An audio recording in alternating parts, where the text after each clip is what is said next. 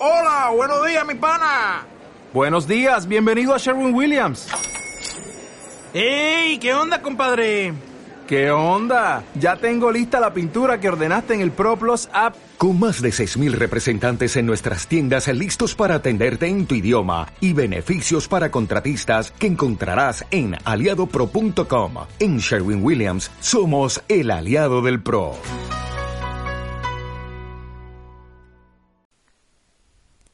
La semana pasada me tentó el cartel de cine que decía en letras grandes Noé y más abajo en 3D.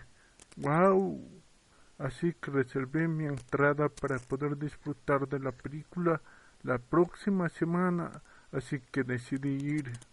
Mientras en la película me decepcioné profundamente, ya que lo que cuentan es de una manera grotesca, antibíblica y hasta burlesca, la que retrata de una manera fuera del contexto bíblico narrando a uno insensible con la mujer de Cam, sanguinario y lo peor de todo, que Tubal Caín sobreviva en el arca hasta morir en una sangrienta lucha con Noé, terminando con el cruel deseo de matar a su nieta gemela sin poder más, la perdona la vida y Cam quedando sin esposa al igual que Jafet. Debido a este desastre de Hollywood, de torcer la verdadera historia que sucedió en aquellos días antidiluvianos, por el cual me veo obligado a contarlo de la manera como realmente sucedió cuando en aquellos días había gigantes en la tierra, y también después de que los hijos de Dios se unieran a las hijas de los hombres y les engendraron hijos, Génesis 6.4, fueron los que eran conocidos como vigilantes, estos fueron los que enseñaron las ciencias de la humanidad para rebelarse contra Dios, es por esta razón que Dios vio que era mucha la maldad de los hombres en la tierra y que los planes de pensamiento de un corazón eran siempre los de hacer solo el mal. Génesis 6, 5. Por esta razón que Dios decidió enviar el diluvio sobre la tierra, porque los vigilantes engendraron seres que no estaban en la voluntad de Dios, seres del mal para destruir a la humanidad. De ellos vinieron los gigantes, estos fueron los grandes héroes de la antigüedad que ganaron renombre. Génesis 6, 4. Delante de Dios la tierra se corrompió y se llenó de violencia. Génesis 6, 11. Entonces, por eso Dios dijo, borraré de la faz de la tierra al hombre que he creado lo mismo que a las bestias, los reptiles y las aves del cielo. Génesis 6, 7. Pero Noé halló gracia a los ojos de Dios. Génesis 8. Se dio cuenta que aún había descendencia de Adán en la tierra. Aunque estaba destruyéndose, es por eso por lo que decidió rescatar en un arca a los hombres su creación, dando una segunda oportunidad a la humanidad para empezar de nuevo. Así que tenía tres hijos, Sem, Cam y Jafet. Génesis 6:10. El arca que construyó Noé fue de 135 metros de longitud por 22 metros de ancho por trece de altura, con una puerta en el medio de los tres pisos para entrar, mientras que Dios dijo a Noé, pero contigo estableceré mi pacto y tú entrarás en el arca, y contigo tus hijos, tu mujer y las mujeres de tus hijos, de todos los seres vivos meterás en el arca dos de cada especie un macho y una hembra para que sobrevivan contigo. Génesis 6:19 y así también ave según su especie, de bestia según su especie, de todo reptil de la tierra. Génesis 6:20. Y Noé hizo la voluntad de Dios como le ordenó. Génesis 6:22.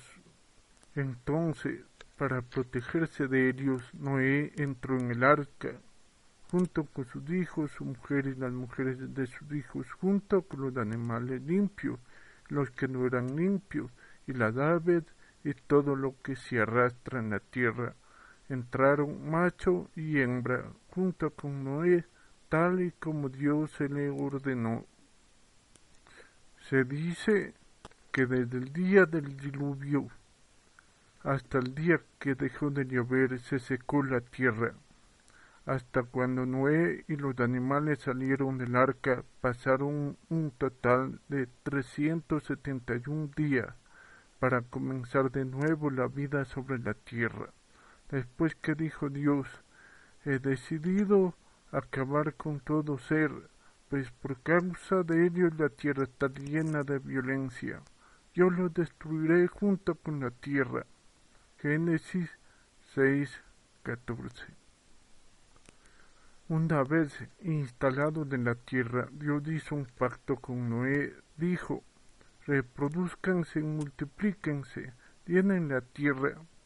El temor y el miedo a ustedes estarán en todo animal de la tierra, en toda ave de los cielos, en todo lo que se mueve sobre la tierra, en todos los peces del mar que quedan en las manos de ustedes.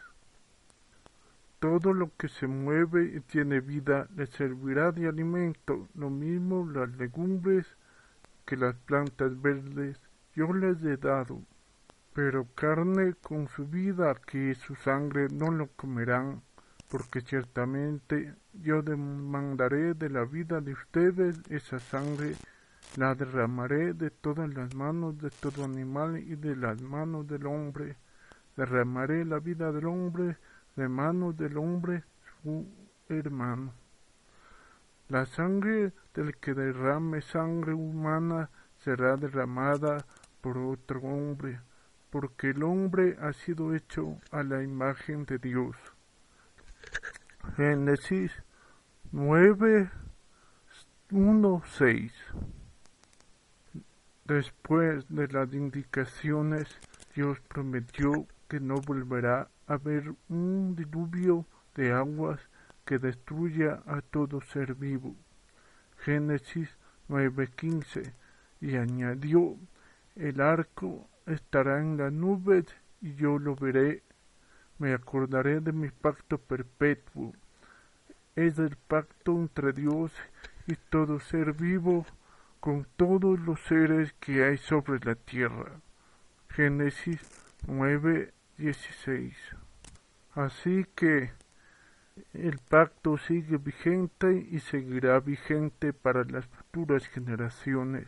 Dijo, miren, yo establezco mi pacto con ustedes y con sus descendientes que le nazcan después. Génesis 9:9.